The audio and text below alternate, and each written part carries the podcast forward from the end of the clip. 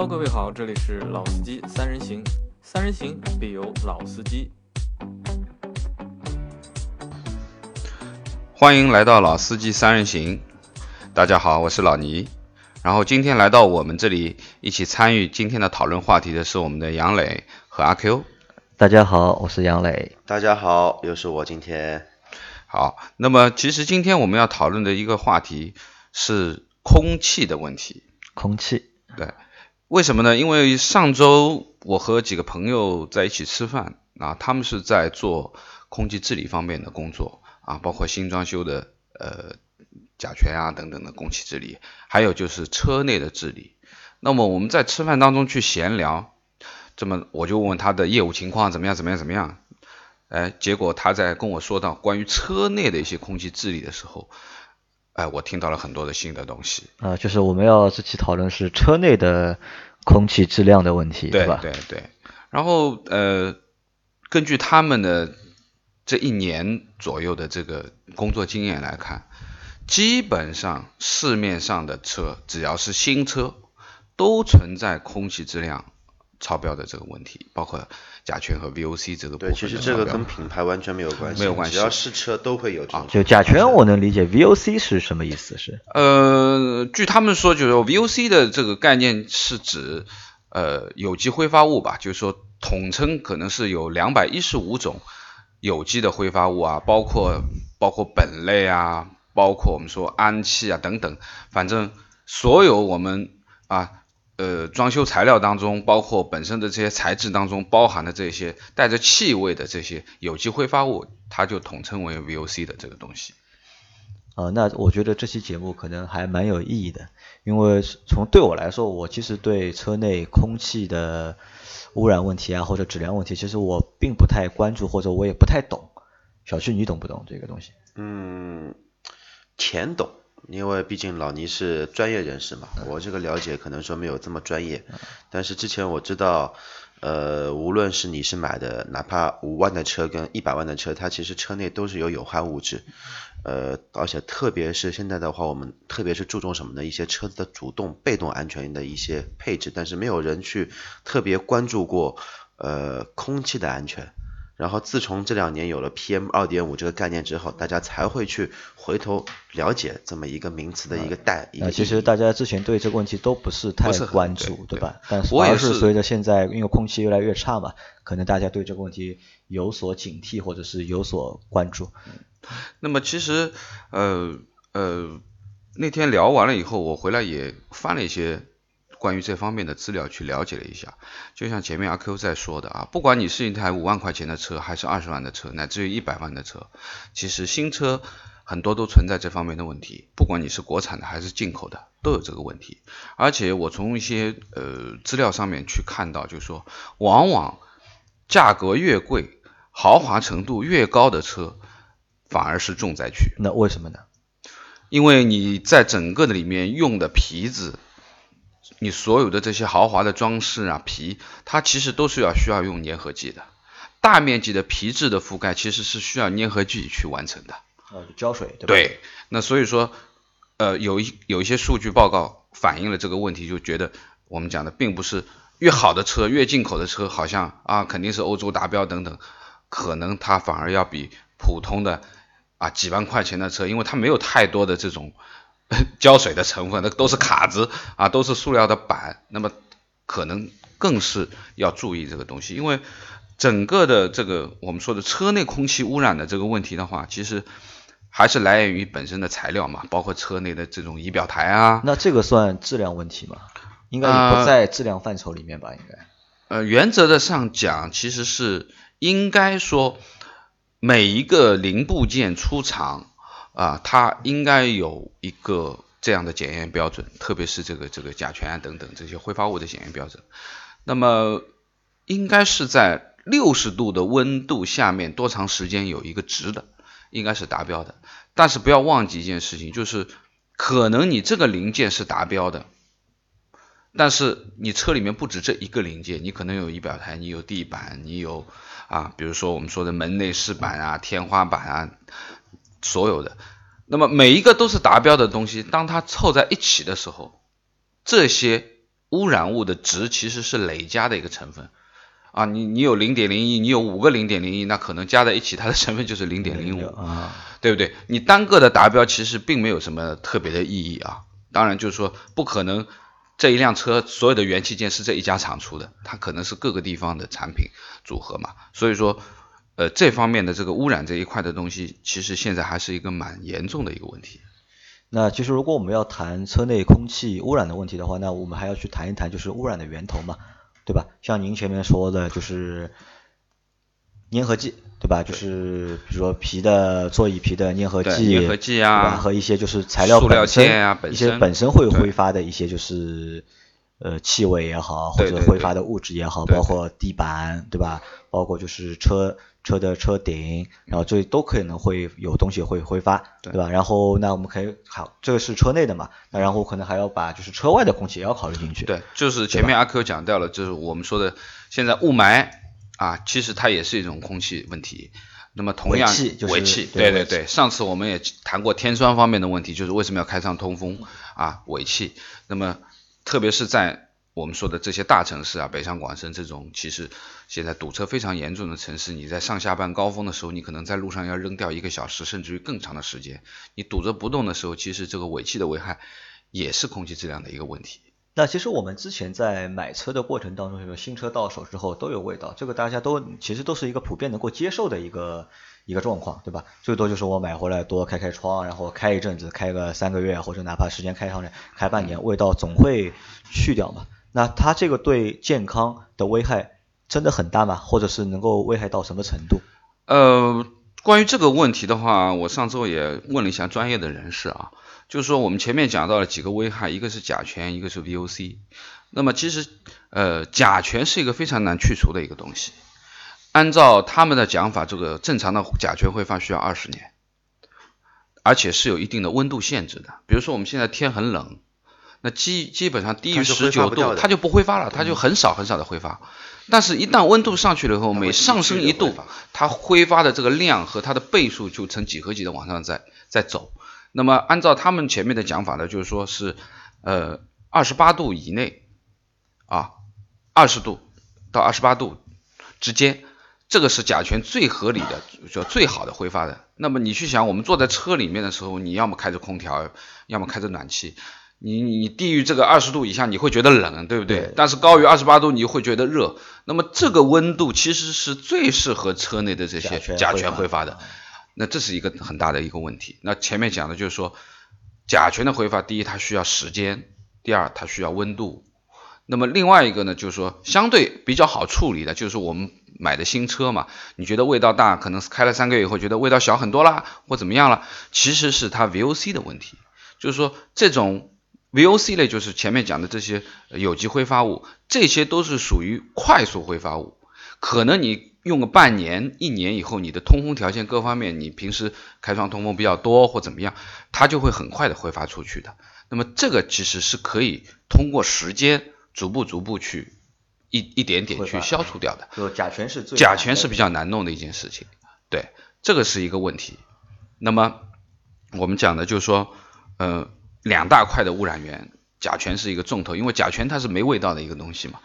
但是它有一些刺激性啊。如果说你你新车你坐在车里面会觉得眼睛辣呀，啊，或者说你喉咙不舒服、头疼啊，那么其实这些慢性支气管炎其实都是由于反应会很大，甲醛会反应会非常非常大。对，就是你本身如果说你的肺不太好的，你的上呼吸道是存在一些问题的，包括哮喘、过敏性的这种，那你你往车里一坐一闷。你会马上感觉到你不舒服，不舒服，马上会感觉到。那重的话，你可能会到恶心、头痛，甚至于说之前还有过被熏昏过去的这种都有。过去，嗯，对，其实那这个问题还蛮严重。蛮严重。还有就是，好像除了外部的空气和车内那些就是部件、元器件的，就是带有就是污染源的残留，那可能在车内开车过程当中，可能也会产生一些就是。废气或者是污染源，对吧？比如说抽烟，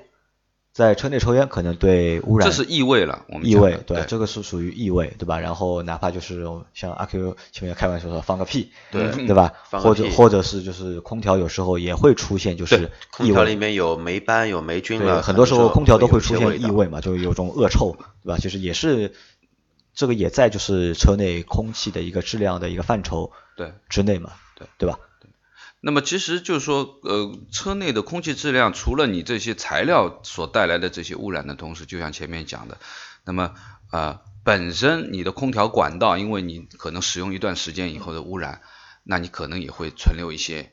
异味嘛。因为我们想的异味就是各种各样的蛋白质的变质所导致的，比如皮屑屑啊在里面，其实它变质了以后都会产生这种异味的这种源头。那么其实定期的去清理我们的空调管道。那我觉得你最起码一年要做一次的这样的空调管道的清洗啊，在正规的店。当然，就说你清洗的时候，其实这个阿 Q 应该比较清比较清楚了啊，这个你可以来聊聊。正常，因为我们其实日常生活过程中啊，因为大家都有车嘛，呃，其实很多的情况下，空调的异味，因为刚刚老倪说了很专业，他都是说一些他车体自带的一些东西，然后我现在说一些外界带进来的一些脏的一些空气。呃，我们所有的外循环的空气，包括内循环的同同呃空气，都会经过一个一一个设备叫汽车蒸发箱。然后这个东西呢，它就是类似于我们家里的空调的呃压缩机或者说散热片，我们这样可以来理解。然后像这个东西呢，它长期是在一些呃通风，但是相对来说比较潮湿的一个地方做一些工作，那时间一长了。比如说，杨磊，你在车里面抽烟，你的烟蒂里面有很多烟灰，有很多那种烟灰的这种分子啊，细胞会粘在这个蒸发箱的叶片上面。PM 二点五嘛，对吧？就是对，然后长期以往，因为我们空气中其实也会带有霉斑、有霉菌一一一一些菌种，然后那时间一长，会在里面逐渐的滋生生长。我在学汽修的时候，甚至有见过蒸发箱上面长小蘑菇的，一点都不夸张。那么吓人。真的不夸张，长一根小蘑菇，那个蘑菇当然我没去吃啊，但是那个东西 很夸张，真的很夸张。所以说，正常的一台车至少至少，哪怕你一年停着不用，你一年至少也要清洗一次蒸发箱。那我问个问题啊，就是我们有办法去做判断吗？就是有办法去做检测或者怎么来判断我的车内的空气是否安全，或者是是否就是达标？呃，是有专业的公司在做这些事情。啊，当然，它这个也是有一定的标准的。我们讲的这个甲醛指标啊，有有哪些标甲甲醛算一个指标，对对对，因为呃呃，之前我问过他们这一部分的东西，就是说，其实我们讲的家庭装修的这个是有一个国标的标准的，有一个文件的，嗯、叫叫多少忘记了，反正是呃甲醛在每立方米的毫克含量不超过零点零八，那 VOC 不超过零点五，啊，这个是针对住宅的，因为车这个东西很特殊，国家好像没有出过这样的这个没有相应啊，没有相应的这个东西但是车其实它的面积更小，它的密封度更好。对，其实我觉得，呃，可以按照房子这个标准来来来衡量吧。你高于这个指指标数字，肯定就是有问题的。啊，那你前面说的是一个甲醛的一个指标，然后一个还有 VOC 的指指标那可能现在的话还能加一个 PM 二点五的对一个指标。对，那 P 二 PM 二点五的话，其实还是我们讲的这个空调滤芯的这个功能了。其实这一块的话，其实呃，现在有很多的车都带了这些。我们说除 PM 二点五啊，包括你的车就有吗？应该应该是有那个森林空气的这个，我的我的英菲尼迪就有，我记得对，现在基本上所有的品牌都有带，包括其实。呃沃尔沃好像是最早的，沃尔沃有提这个概念的，好像对是其实对普及一下，呃，其实很很早很早之前，大概十年以前，很多车都有这个功能，只不过那个时候，因为我们没有这个概念 PM 二点五的这一个概念，这一个名词，所以说在那个时候，厂家只会宣传我这个车带空调过滤系统。其实像早期的沃尔沃、早期的奔驰、早期的大众进口车系列，它自带本身就带一个这样的一个功能，它的滤清器是非常非常细腻的，可以完全阻隔 PM 二点五。那老倪，就是如果我们的车真的超标的话，那应该通过什么方式去解决呢？呃，我们讲的就是说，从物理的角度上讲，自然通风嘛，你肯定是可以缓解一部分的东西。当然，就是说你的甲醛浓度，呃，你的 VOC 的浓度已经超过了很多倍啊，因为他们我就不报品牌了，其实他们检测了很多品牌的车，美系的、欧系的、日系的，乃至于电动车全进口的，他们都检测过，基本都超标，只不过是超标半倍和超标五倍、八倍的这个区别。那当然，呃，相对来说，进口车可能会比国产车超标的更严重一点。呃，不是，就是好好一点，啊。好一点啊，但是也不是说所有的啊，有有些品牌进口车也会超标的很严重。那么这个情况下面，其实就是需要做一些相应的治理了。那么这个治理其实外面市面上有很多啊，你你你可能到一些美容店也会说，哎呀，去异味啊什么东西的。那么你一定要去分辨清楚它的品牌和它的一些原理嘛。那么有很多的主动的、被动的都有。那比如说有一些我们讲的就是说。通过喷洒一些药剂以后，去完成我们说这个治理的这个这个作用啊，因为外面有很多啊，做过光触媒的有很多，光触媒啊，我觉得你们应该听过啊，光触媒什么？那么其实光触媒这个东西，它其实是一种掩盖，它不是说去治理这一块的东西。那么它主要是通过我们说光触媒的这个纳米级的粉剂，把这些毛孔全部填上。它是暂时性的，把这个东西给去掉。它就说。让你不挥发了，但过段时间呢，对对，又出来了，又会又会。所以说呢，做好光触媒的车呢，你可能说会瞬间感觉很好，喉咙好了。对，然后那个我的老痰也没这么多了，但是你开个一个月，开个两个月，又会出来，又会出来。因为我们可能平时用的最多的就是多开窗，新车买回来嘛，就是多开窗。对，那一是多开窗，然后二嘛就是放些活性炭。对，放在就是车厢内，对吧？活性炭是有用的，活性炭。但是有一个问题就是，任何的活性炭它都有饱和度。当它吸饱了以后，你必须把它放到室外去，通过太阳的暴晒，让它去挥，让它挥发掉，让它恢复原来的火力以后，你再放回车内。你如果说你就把活性炭往里一扔，你就半年一年不管它了，那它该什么样就什么样，这是没有用的。放一些柚子皮啊，它放一年之后还可以做烧烤的那个基料，像梁宇说的那个柚子皮、橘子皮，像我自己车的时候，像我自己车基本上就是。这种传统的一些物理的一些做法，其实我它只不过是怎么说呢？相对来说可以把你的这种异味给掩盖住。对。然后你真的说柚子皮能吸味道能怎么样？其实它自己本身是带一种很强烈的一种刺激性的一个异味，把你这味道给覆盖掉了而已。其实并没什么治标不治本。对吧？只是去这些其实都是治标，包括你用空气清新剂，有的人或者说我用车用香水，对不对？那当然，车用香水我们要另外提一下，就是说一定要选择植物的啊，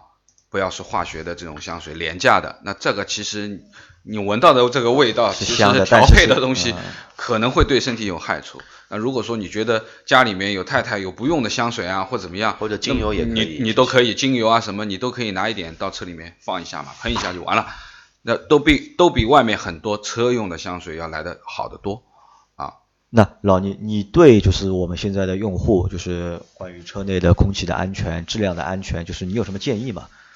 呃，我觉得就是第一个，常规的物理的通风，这是必不可少的。如果你新车买回家，那你肯定啊，不管你停车的时候，你如果有天窗，你就开条缝，不下雨的话啊，一直让它保持着通风的这个状态。包括晚上在车库里面也是一样的道理。那么第二个就是说，呃呃，就是在太阳，特别是夏天的时候，太阳暴晒的情况下面，那你进入车子的时候，你应该先要开门通风一段时间，你再坐进去。因为暴晒的过程当中，对这个浓度是成几何倍的在增长的。那你进去的话，那你就等于这个这个一直在吸这个浓度非常高的这些，那就会有问题啊。那么这个是自然通风，当然前面已经。也和大家说了，你可以放一些炭包啊，用用柚子皮去去味啊，用用车用的空气清新剂啊，乃至于现在外面有很多车载的净化器啊，你可以用。当然，其实我觉得，个人认为，车载的净化器目前从市面的角度上去看，基本上也只能解决一些 PM 二点五的问题。老宁说到净化器，我跟你说过我的亲身经验。一点都不夸张，这是个笑话。呃，由于一些渠道，我在去，我一五年年底买台新车嘛，就现在这一台车。然后其实它本身是没什么异味的，因为我自己一直用咖啡粉在里面进行一个那个气味的一个覆盖，然后一直开窗通风。然后某一天一个朋友送了我一台空气净化器，一看，哎呀，知名德国品品牌，那我想好了装上去，结果没装上去时候，我这车开了一个多月，我身体没有完全不适，眼睛也正常可以开车。这个东西装上去，因为它是背带式的嘛，我挂在驾驶员的头枕后面。第一，噪声比较吵，它一旦高负荷工作的时候呢，它声音会非常大。第二呢，用了这个东西三天，就三天，我呃扁桃体发发炎，进医院挂水，挂水挂了三天时间，然后这个东西我就拿掉了，拿掉之后就再也没碰到过这样的一个问题。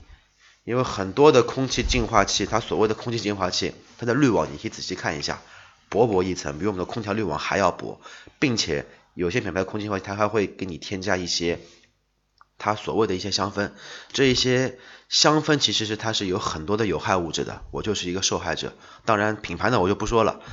呃，你就算它滤网。真的能过滤掉你很多的 PM 二点五，但是它又产生了很多的香氛，导致你不适，对吧？对，等于说是二次污染。然后从那之后，我就让我身边所有的朋友把这个东西给拿走，因为我身边大概有三四个人在用这个东用这个东西，有一个人跟我情况一模一样，然后用好之后扁扁桃体发炎，他还不知道，他以为是吃了什么过敏的东西，然后我跟他说了之后，东西拿掉了一个礼拜，再也没有这种。什么眼睛很酸，扁桃体又很胀这种感觉，从来就就没有过。其实像老倪说的，空气净化器你买了再好，你还不如上车前，你像我就是，我每天反正总归有个习惯要热一下车，我热车的话花个一分一分钟左右时间，我热车同时我在车的外面，我把车灯全部打打开，发个一分钟时间，等到味道散了差不多了，再上车再开。但你这个说法其实也不完全对嘛，因为我们为什么要用那个？我觉得这个车内的空气净化器呢？就是主要是因为外部空气太差嘛。因为开车的过程当中，就是我们的进气山壳会把就是前面的外面的空气会吸进来，里面可能有 PM 二点五、有尾气、有各种各的废气。那我们可以通过就是车内的一个空气的净化去去净化空气。但我觉得比较合适或者是有效方法是选一个好一点的空滤。对。